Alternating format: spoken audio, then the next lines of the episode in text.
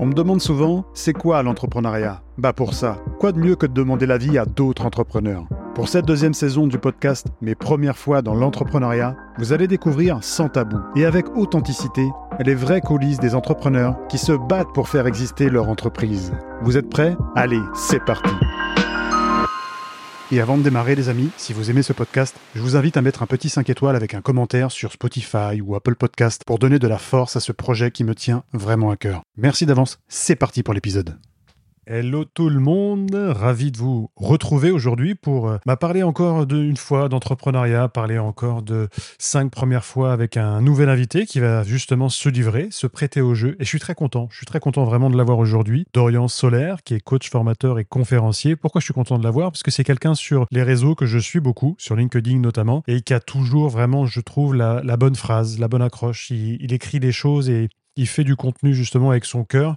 Donc je suis très très très content de l'avoir. Salut Dorian, merci d'être venu et puis je te laisse te présenter et nous dire qui tu es et ce que tu fais euh, vraiment au quotidien. Salut Alexandre, en tout cas je suis ravi de pouvoir partager euh, avec toi aujourd'hui. Euh, alors pour me présenter de manière assez synthétique, je dis toujours pour commencer que je suis quelqu'un de passionné, passionné par le sport, passionné par l'entrepreneuriat, passionné par la psychologie humaine et que du coup toutes ces passions m'ont amené à faire ce que je fais aujourd'hui.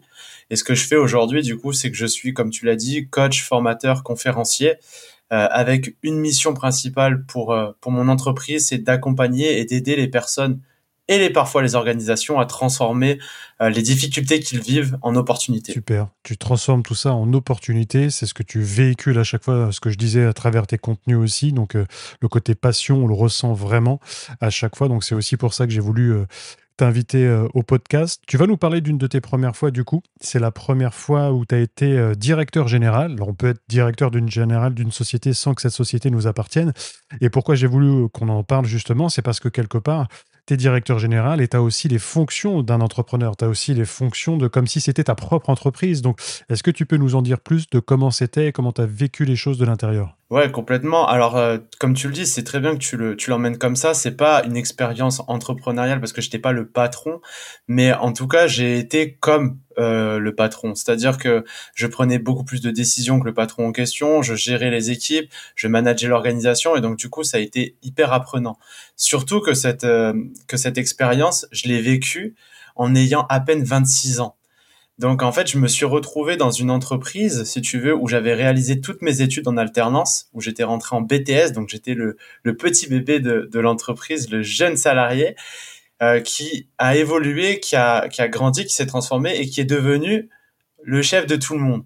Donc en fait, si tu veux, ça a été très compliqué à vivre parce qu'à partir du moment où mon euh, où le patron de l'entreprise a annoncé que j'allais être directeur de, de, de, la structure, si tu veux, j'ai vu les regards changer sur moi et, ces regards-là ont été difficiles à gérer puisque je suis passé d'être le bon copain que tout le monde aime au mec qui allait prendre des décisions pour les autres. Et ça, ça a été extrêmement difficile à vivre pour moi, surtout que j'ai une grande peur, c'est d'être rejeté par les autres, lié à ma vie. Et là, je t'avoue que j'ai été face à quelque chose de très difficile à vivre.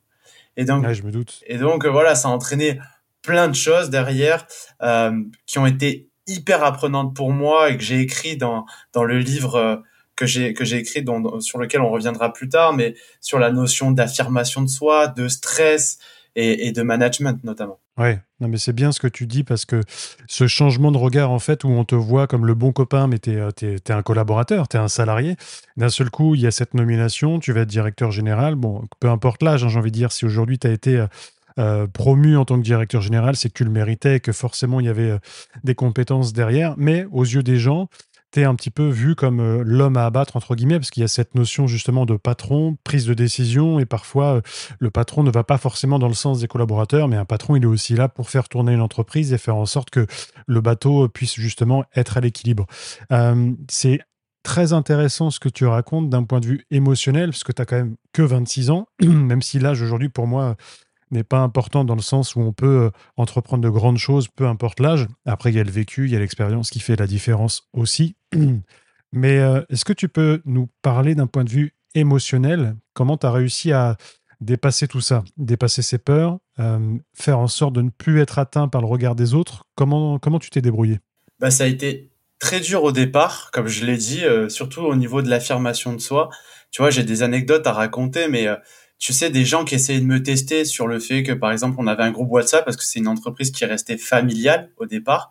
Et, euh, et, ce qui est marrant, c'est que, tu vois, il y a des gens qui m'envoyaient des petites piques sur le groupe WhatsApp devant tout le monde. Et tu vois, sur le moment, je, leur en voulais énormément de faire ça.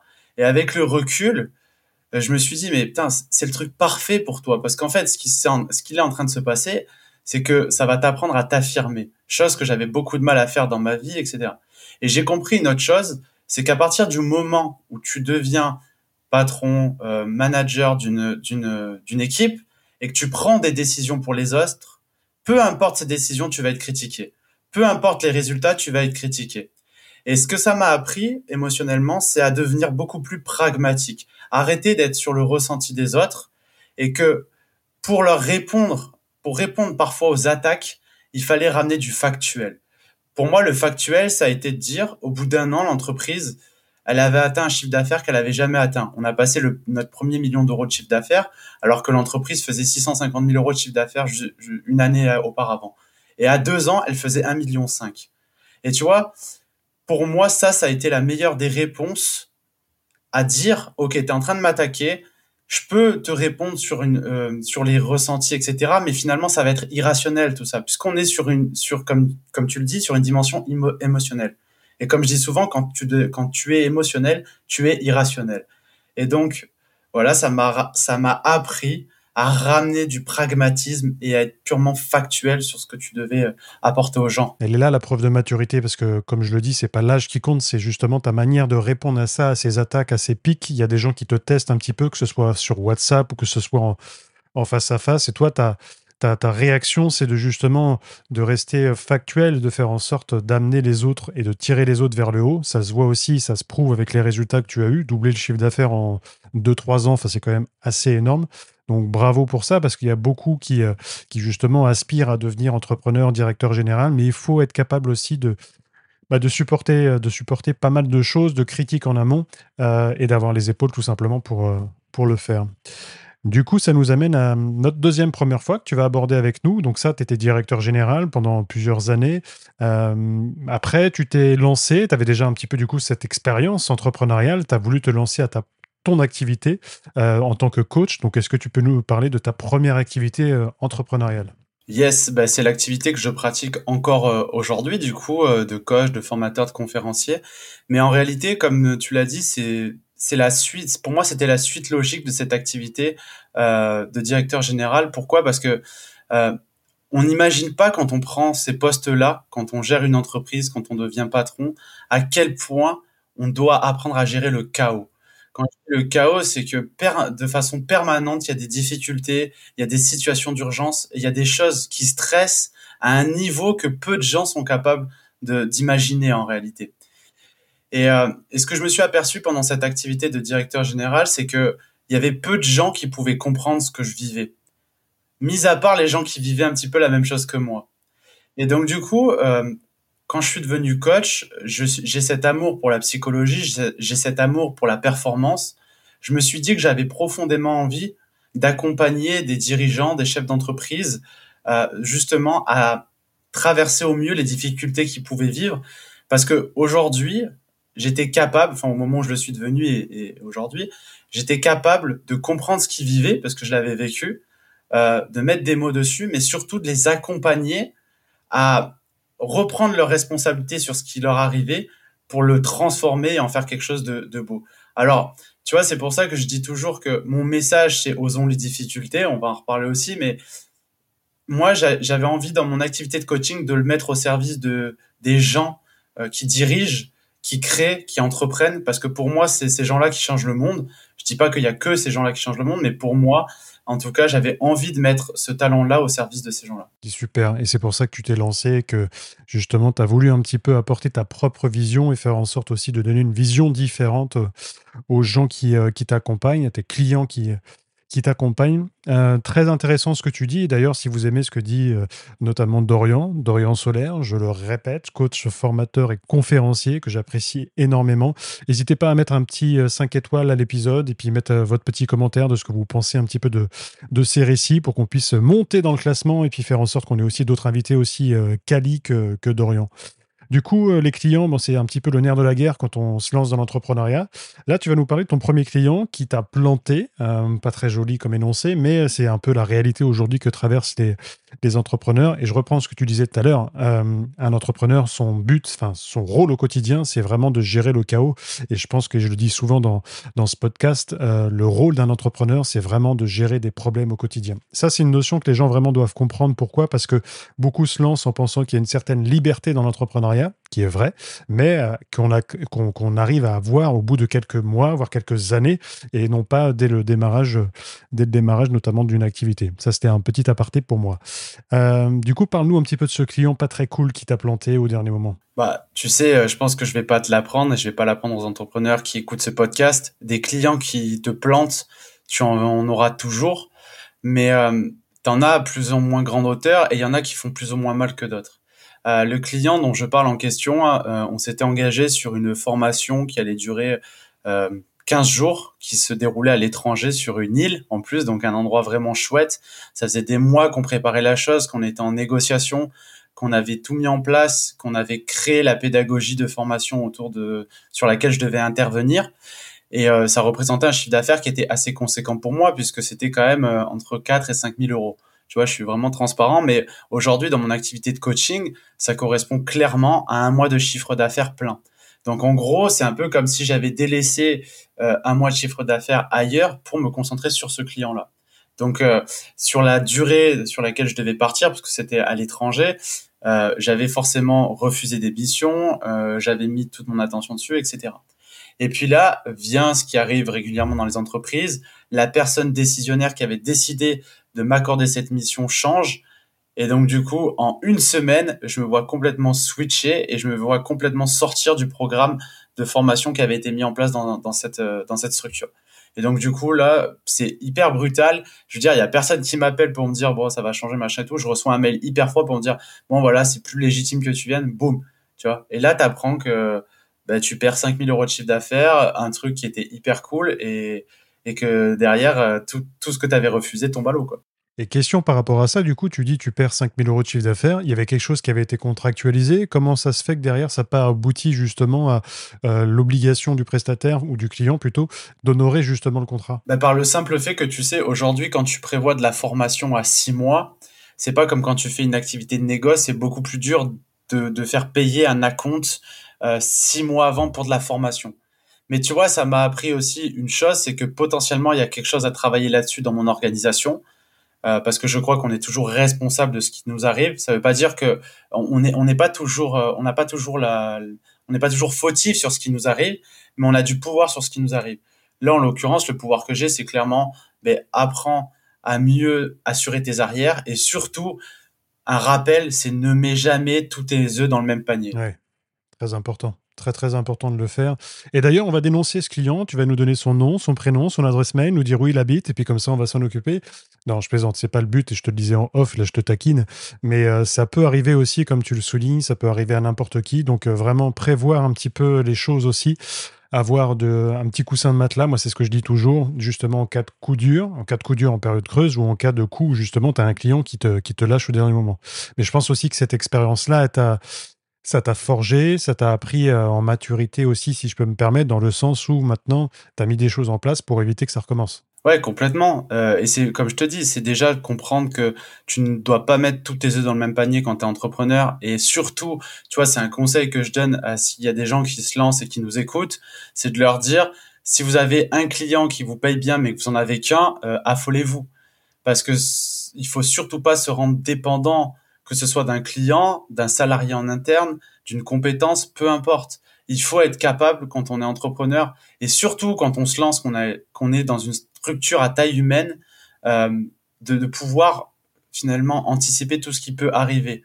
Euh, même si on ne peut pas réellement tout anticiper, mais il faut comprendre qu'on n'est pas dans une grande structure Et que pour moi, aujourd'hui, le chef d'entreprise d'une structure à taille humaine, il doit être capable de quasiment tout faire dans sa structure. Ça veut pas dire tout bien faire, ça veut pas dire être le meilleur dans tout, mais ça veut potentiellement dire être capable euh, d'aller euh, réaliser une tâche qu'un collaborateur fait, par exemple. Oui, capable de remplacer en cas de coup dur, en cas d'arrêt maladie, en cas de, bah, de départ, euh, du départ un peu précipité justement du collaborateur. Et c'est bien ce que tu dis justement de ne pas mettre les œufs dans le même panier, parce que tu en as beaucoup qui s'assoient parfois sur un certain confort. Un gros client qui arrive, alors ça rapporte beaucoup d'argent, mais du coup on ne se rend pas compte du milieu anxiogène dans lequel on se met. C'est-à-dire ce client-là, quand il nous appelle et que c'est pas prévu, on est tout de suite en train de se dire est-ce que c'est pour me faire un, un, point sur la mission? Est-ce que c'est pour me rajouter de la mission? Est-ce que c'est pour me mettre un taquet? Pour éviter tout ça, c'est mieux d'avoir quelques clients. Euh, c'est pas toujours évident, hein, justement, d'avoir le, bon ratio euh, euh, au pourcentage près, mais, mais un seul et même client, je pense que ça peut être vraiment très, très, très anxiogène sur, sur le long terme. Ok, intéressant. Du coup, on arrive à ta quatrième première fois où tu vas nous parler de la première fois où tu as organisé, enfin plutôt ta première organisation de conférence. Yes, euh, bah là c'est un gros déclencheur pour moi, euh, un gros déclencheur sur euh, sur des doutes que j'avais pu avoir avant. en fait, ma première conférence que j'ai organisée, enfin ma première spectacle conférence qui s'appelle Osons les difficultés, ça a été pour moi un déclic que ce message-là, Osons les difficultés, était la voie dans laquelle je devais aller. Euh, si tu veux, en plus pour la petite anecdote, ça faisait euh, ça faisait un peu des semaines, des mois que que j'avais envie d'organiser ce truc-là. Et ce qu'il a fallu pour me pousser à faire ça, c'est que en début d'année là, en début d'année 2023, la première semaine de l'année, euh, je me sépare avec ma conjointe. J'ai un problème médical, j'ai plein de choses qui se passent, et en deux semaines, ma vie est complètement chamboulée. Et tu sais, moi, je crois à ce message. Euh, c'est pour ça que, que, que, j'ai envie de le diffuser. À ce moment-là, je prends une bonne tarte dans la gueule, comme j'en avais pas pris depuis un petit moment, et ça me fait le plus grand bien. Ça me fait le plus grand bien parce que je sens que j'ai besoin de me réaligner sur plein de choses et que j'ai besoin d'aller réoser à, de faire des choses que je ne m'autorisais plus à faire. Et ça, en l'occurrence, cette soirée conférence, c'était, j'avais peur de faire un bide, de faire ça le vide, parce que c'est la plus grande peur quand on organise ce genre d'événement. Surtout que j'avais fait venir des conférenciers vraiment euh, incroyables pour cette première édition. Mais le faire m'a permis de me rendre compte que c'est quand tu fais les choses que tu aimes vraiment que tu deviens performant.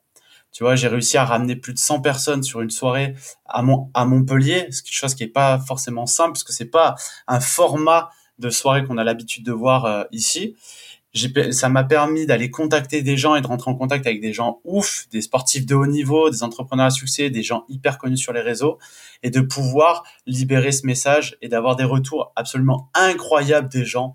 Euh, voilà. Et, derrière, ce qui est, ce qui est chouette, c'est que on s'imagine pas quand on se lance ce genre de défi ce qu'il peut y avoir derrière et les retombées qu'il peut y avoir, même si tu le fais pas pour ça au départ. Euh, et voilà, les, retours, euh, les recommandations, euh, la crédibilité que tu te crées, c'est incroyable. C'est génial. Tu as été au-delà de tes peurs, au-delà de tes doutes. Tu étais en train de vivre une situation un petit peu complexe, une grosse tarte dans la gueule, comme tu dis. Et puis là, d'un seul coup, bah, il y a ce lancement, il y a cette première réorganisation. Alors j'imagine que tu n'es pas forcément serein quand tu organises tout ça, parce que quand on vit euh, une séparation, quand on vit euh, plein de choses compliquées dans sa vie, on n'a pas forcément, tu sais, l'énergie positive qui est avec nous, mais je pense que tu as l'envie et la détermination qui étaient là, et euh, ça s'est bien passé, et je crois savoir que tu vas en organiser d'autres. Donc bravo pour ça, d'avoir justement bah, été au-delà de tes doutes et au-delà de tes peurs, mais j'ai envie de dire, l'entrepreneur aujourd'hui au quotidien est confronté à ses doutes euh, sans arrêt. Donc c'est vraiment important d'aller euh, au-delà de tout ça et de dépasser ses limites. Et juste, euh, si je peux me permettre, parce que tu dis un truc qui est, qui, est, intéressant et que je dis souvent en conférence, c'est une citation de Will Smith qui dit que les plus belles choses de notre vie se cachent souvent derrière nos plus grandes peurs. j'ai J'aime beaucoup cette citation parce que tu vois, en l'occurrence, cette soirée conférence, je me l'étais noté quand je me suis séparé comme le défi que je voulais, comme un des défis que je voulais relever. Il y en avait deux autres. Il y avait le fait de courir un marathon trail de 44 km et un truc beaucoup plus émotionnel qui était de prendre mon père dans les bras et de lui dire que je l'aime. Et tu vois, euh, je trouve que en lien avec l'entrepreneuriat, c'est ça, tu vois, c'est que tu as plein de peurs, tu as plein de doutes, mais il faut se rappeler, je me rappelle toujours cette citation de me dire, mais Dorian, quand tu as peur, n'oublie pas que les plus belles choses de ta vie se cachent souvent derrière ces trucs-là. Donc vas-y, sois courageux et, passe à l'action. Magnifique phrase en tout cas. Et puis, euh, c'est, elle est lourde de sens aussi quand on en prend conscience et quand on comprend sa définition. Et c'est important. C'est vraiment important, je pense, d'embrasser la peur, si on peut le dire, pour lui dire que justement, on n'a pas peur et qu'on est prêt à relever le défi. Des fois, tu as des défis que tu peux pas relever. Des fois, ça veut dire qu'il faut changer de route, euh, changer justement de, chemin pour euh, peut-être euh, une route et écrire une nouvelle page différente. Et d'ailleurs, en parlant d'écrire une nouvelle page différente, avant d'aborder cette cinquième première fois, tu as parlé d'un livre que tu es en train d'écrire. Est-ce que tu peux nous en dire un petit peu plus? Pourquoi tu écris un livre et qu'est-ce qu'il y aura dans ce livre? Je suis en train d'écrire un livre qui s'appelle Osons les difficultés, qui est le prolongement de tout ce que je viens de dire jusqu'à maintenant, et où je me livre comme jamais je me suis livré. Euh, c'est-à-dire qu'en fait, j'aborde absolument toutes les difficultés que j'ai pu avoir, que ce soit dans les faits, que ce soit dans ce que j'ai pu penser de moi, dans ce que j'ai pu ressentir à certains moments de ma vie, et de tous les apprentissages que cela m'a appris euh, de vivre ces difficultés et de ces échecs. Et euh, je dis souvent que avoir écrit ce livre, c'était comme réaliser une thérapie personnelle parce que en fait, quand tu écris un livre, il y a plein de moments où tu doutes, il y a plein de moments où euh, tu tu peux ça peut t'arriver de pleurer sur certains moments euh, enfin sur certaines choses que tu es en train d'écrire parce que ça te touche de remettre le nez là-dedans. Mais euh, mais c'est c'est un beau moment c'est quelque chose que je recommande de faire à, à, à chacun parce que pas forcément pour attendre quelque chose en retour, c'est-à-dire pour avoir de la notoriété au travers de ce livre ou autre, mais simplement pour faire l'exercice d'écrire tout ce qu'on a en nous. Ouais, c'est important de se livrer. comme tu dis, je pense que tout le monde aurait besoin un petit peu euh, de faire sa propre thérapie quelque part, parce qu'on est euh, un peu dans un engrenage, euh, alors je vais stigmatiser métro boulot dodo dans le sens où on a notre quotidien qui est là, qui est pesant. Alors on peut extérioriser de différentes manières. Toi, tu le fais à travers un livre, ça peut être à travers des vidéos, ça peut être à travers de l'écriture, ça peut être euh, par voie justement où on va échanger pour échanger et discuter avec les gens. Mais l'important, c'est vraiment de, bah, je pense, de, de, vraiment se livrer et de la faire, cette thérapie. Et c'est hyper intéressant ce que tu dis, parce que moi, quand je me suis lancé euh, justement sur les réseaux, bah, j'étais euh, chef d'entreprise depuis 7 ans, j'avais plein de choses à raconter, je me rendais compte qu'il y avait encore le cœur qui parlait trop et que j'avais pas digéré certaines choses. Et la première saison justement des, des podcasts, mes premières fois dans l'entrepreneuriat, aujourd'hui elle est avec d'autres entrepreneurs comme toi, cette deuxième saison. Mais cette première saison, quelque part, ça a été un peu une thérapie pour moi, comme pour toi avec ton livre. Donc, euh, je me retrouve beaucoup dans, dans ce que tu dis. Et j'apprécie beaucoup. Et c'est pour ça d'ailleurs que tu es là. C'est pour ça que tu es là. Du coup, on va passer à cette cinquième et dernière fois, euh, cinquième première fois que tu as que tu as que tu as traversé. Ah bah, on les traverse tous les jours. On en traverse tous les jours, j'ai envie de dire. C'est tes premiers doutes. Est-ce que tu peux nous en dire un petit peu plus euh, C'est quoi des doutes quand on est entrepreneur? En fait, euh, je pense que les doutes quand on est entrepreneur, c'est des doutes qui sont le prolongement de ce qu'on peut vivre en tant qu'humain de manière classique mais peut-être un peu plus fort parce que là, euh, ces doutes-là déterminent si on va gagner de l'argent ou pas. Euh, quand je dis les doutes que j'ai pu avoir et que j'ai encore aujourd'hui et que j'aurai encore demain, c'est les doutes sur le fait de savoir si oui ou non je suis en train de faire la bonne chose. Est-ce que l'activité euh, que je mets en place donne du sens à ce que j'ai vraiment envie de, de faire. Est-ce que euh, le coaching de dirigeant, c'est la bonne manière euh, de réaliser l'accompagnement que j'ai envie? Est-ce que faire des conférences, c'est la bonne façon de projeter ce message qui m'est cher? Tu vois, tous ces doutes-là, ils font partie de, de moi, mais en réalité, ce que j'ai envie de dire, c'est que tu ne peux pas savoir si ces doutes sont bons ou pas tant que tu n'as pas réalisé les choses. Et on en revient un peu à ce qu'on disait tout à l'heure sur la notion de peur et, le fait d'agir malgré la peur. Tu vois, je dis souvent en conférence que le problème, c'est jamais la confiance en soi. Enfin, que le plus important, c'est pas la confiance en soi, mais c'est plutôt euh, le courage et le fait d'agir malgré la peur. Parce qu'en réalité, le courage, ça a, ça a cette vertu de te faire réaliser des choses que tu jamais faites. Et donc, du coup, quand tu fais des choses que tu jamais faites, tu te découvres. Et quand tu te découvres, ça met un point final au doute. Tu vois Et moi, j'aime beaucoup ce truc-là parce que je me dis que quand je me mets à trop douter, c'est juste que je suis pas assez dans l'action. Et donc, c'est juste un symptôme qui est en train de me dire Dorian, bouge-toi un peu les fesses et les réponses, tu vas les trouver sur le chemin. Ouais, c'est un cercle vicieux ce que tu es en train de décrire parce que tu as des doutes. Du coup, si tu laisses la place aux doutes, bah, tu pas, comme tu dis, tu places pas l'action. Et ces doutes viennent un petit peu bah, t'empêcher de passer à l'action quelque part, parce que plus tu les laisses plusieurs jours, plusieurs semaines passer et s'installer au fond de toi, c'est là où justement on n'arrive plus à avancer. Et tu parlais de confiance notamment. Je pense que la confiance, elle se gagne quand on passe à l'action. On n'a pas besoin d'être compétent, pas besoin d'être le meilleur dans son domaine, mais je pense que ce qui différencie quelqu'un euh, d'une autre personne qui réussit, c'est celui qui sait et l'autre qui sait mais qui passe à l'action. Si tu sais mais derrière tu attends que les choses se passent, en règle générale, bon, ça, ça, n'aboutit à pas grand-chose. Donc j'aime beaucoup ce que tu dis euh, par rapport à ça. Ouais, et puis même, j'irais même plus loin. Tu dis celui qui sait qui passe à l'action, et moi je dirais même celui qui ne sait pas mais qui passe à l'action. Parce que celui qui ne sait pas et qui passe à l'action saura un jour. Et il aura surtout développé la capacité de passer à l'action et de découvrir encore plus de choses. Et c'est justement le fait de faire ça qui va, qui va suffisamment l'enrichir pour qu'à un moment donné, ça devienne presque son quotidien de passer à l'action, d'expérimenter et de se développer autour de, de, cette pratique-là. Complètement d'accord avec toi. Petite extinction de voix. On coupe pas ça au montage. Hein. Nous, on est en direct, on est dans la réalité de l'entrepreneuriat, on s'en fiche. Hein.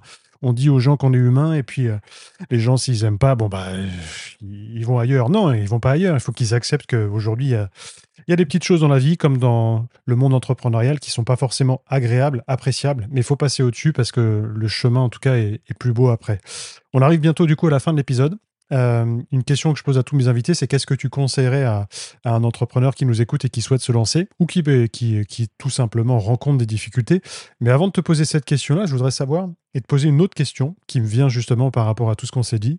C'est quoi pour toi les qualités euh, qu'on doit avoir quand on est un entrepreneur? Waouh euh, T'étais pas préparé à ça hein? Non, je n'étais pas préparé à ça. Mais en réalité, je pense que c'est difficile de répondre à cette question en, en se disant qu'il y a des qualités pour être un bon entrepreneur. Je pense surtout que il y a y a des y a des traits de caractère que tu vas retrouver chez beaucoup d'entrepreneurs, mais pour moi on est tous différents, on est tous uniques et donc du coup on va tous avoir nos forces et nos faiblesses.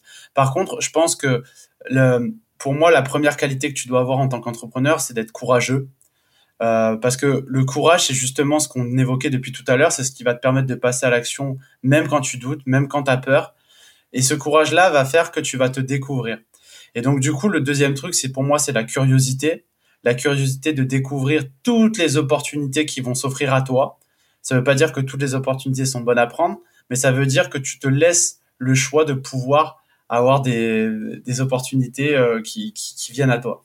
Et le troisième truc pour moi, c'est qu'un bon entrepreneur, pour moi, il doit être stratège. Euh, tu vois, euh, pourtant, je suis, on, on, pourrait dire que je suis coach mental, mais je reste persuadé que pour moi, la stratégie est hyper importante. Tu peux être déterminé, tu peux être courageux, tu peux avoir toutes les qualités nécessaires euh, pour être un, un, un, féru de travail, un gros bourrin, mais si tu n'es pas stratège à un moment donné, tu vas t'épuiser et tu ne vas pas axer tes actions au bon endroit. Et c'est ce qui fait que tu n'avanceras pas et ce qui fait que potentiellement un jour tu renonceras. Ouais, je suis assez d'accord avec toi et je pense qu'on peut leur rajouter du coup à quelqu'un qui, qui a ce courage-là, la qualité dont tu décrivais, où euh, à partir du moment où tu passes à l'action, c'est bien parce que du coup tu as fait quand même, je pense, la moitié du chemin par rapport à celui qui fait rien mais qui sait tout. Et aussi cette notion de stratégie où tu mets en place des choses pour euh, atteindre tes objectifs ou faire en sorte en tout cas d'ouvrir les portes. Donc euh, j'aime bien ce que tu dis, j'aime bien cette analyse. Cette analyse-là, et puis on va terminer du coup par cette question. Qu'est-ce que tu conseillerais au Dorian Solaire d'il y a quelques années qui n'avait aucune expérience entrepreneuriale si demain tu étais face à lui? Ah ben, pour te répondre, je vais reprendre une citation que j'ai entendue de Mike Horn. Mike Horn, pour ceux qui connaissent pas, c'est un des plus grands aventuriers que ce monde connaisse. Il a il a gravi des sommets à plus de 8000 mètres d'altitude. Il a, il a traversé le cercle, le, le cercle polaire. Enfin, il fait des trucs absolument dingues. Et euh, lors d'une interview, il a dit, et je trouve que ça s'applique à l'entrepreneuriat, il a dit que quand il partait en aventure, ce qui pour moi, euh, l'entrepreneuriat est une aventure, euh, il faisait en sorte d'avoir seulement 20% de réponses au départ et que 80% des réponses restantes, il les trouverait sur le chemin. Alors, tu vois, c'est quelque chose que j'essaye de m'appliquer aussi parce que je suis quelqu'un qui est beaucoup dans l'anticipation et qui aime avoir une forme de contrôle. Mais en fait, tu comprends quand tu entreprends que le contrôle, il faut un petit peu apprendre à le laisser de côté parce que tu ne peux pas tout contrôler. Et donc, du coup, euh, j'aime beaucoup cette phrase parce que elle me rappelle chaque fois que quand j'ai des doutes, quand j'ai des peurs, parfois, c'est encore une fois ce qu'on disait tout à l'heure, passe à l'action. Et en réalité, c'est Anthony Bourbon qui dit ça aussi, un autre entrepreneur, grand entrepreneur, qui dit que c'est l'action qui entraîne la stratégie et non l'inverse.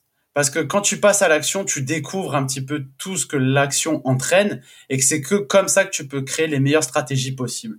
Et moi, j'aime beaucoup euh, ces idées-là parce que elles nécessitent en fait de passer à l'action, d'expérimenter, des fois d'aller au-delà de ses peurs pour pouvoir avancer. Et euh, du coup, la dernière truc que je dirais, c'est 80%, euh, 80% que tu trouveras sur le chemin, c'est agis petit chaque jour. Euh, fais le plus petit pas possible, mais avance chaque jour vers tes objectifs. J'aime bien.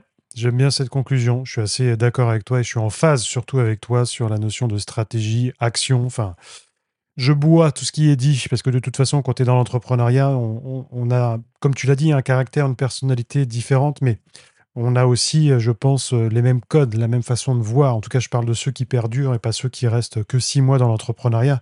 Je pense que ceux qui restent pas longtemps sans leur jeter la pierre, c'est ceux qui malheureusement abandonnent au, premier obstacle. Et, en fait, les, les, obstacles, ils doivent être franchis à chaque fois. Donc, c'est important de, de s'accrocher. Dorian, merci. Merci d'avoir accepté l'invitation et de t'être prêté au jeu. J'ai beaucoup, beaucoup aimé tout ce que tu nous as dit et, la manière dont tu t'es livré en tout cas. Ben, merci à toi. Moi, ça a été un plaisir. J'ai pas du tout vu le temps passer. Euh, voilà, donc c'est que on s'est bien amusé, on va dire.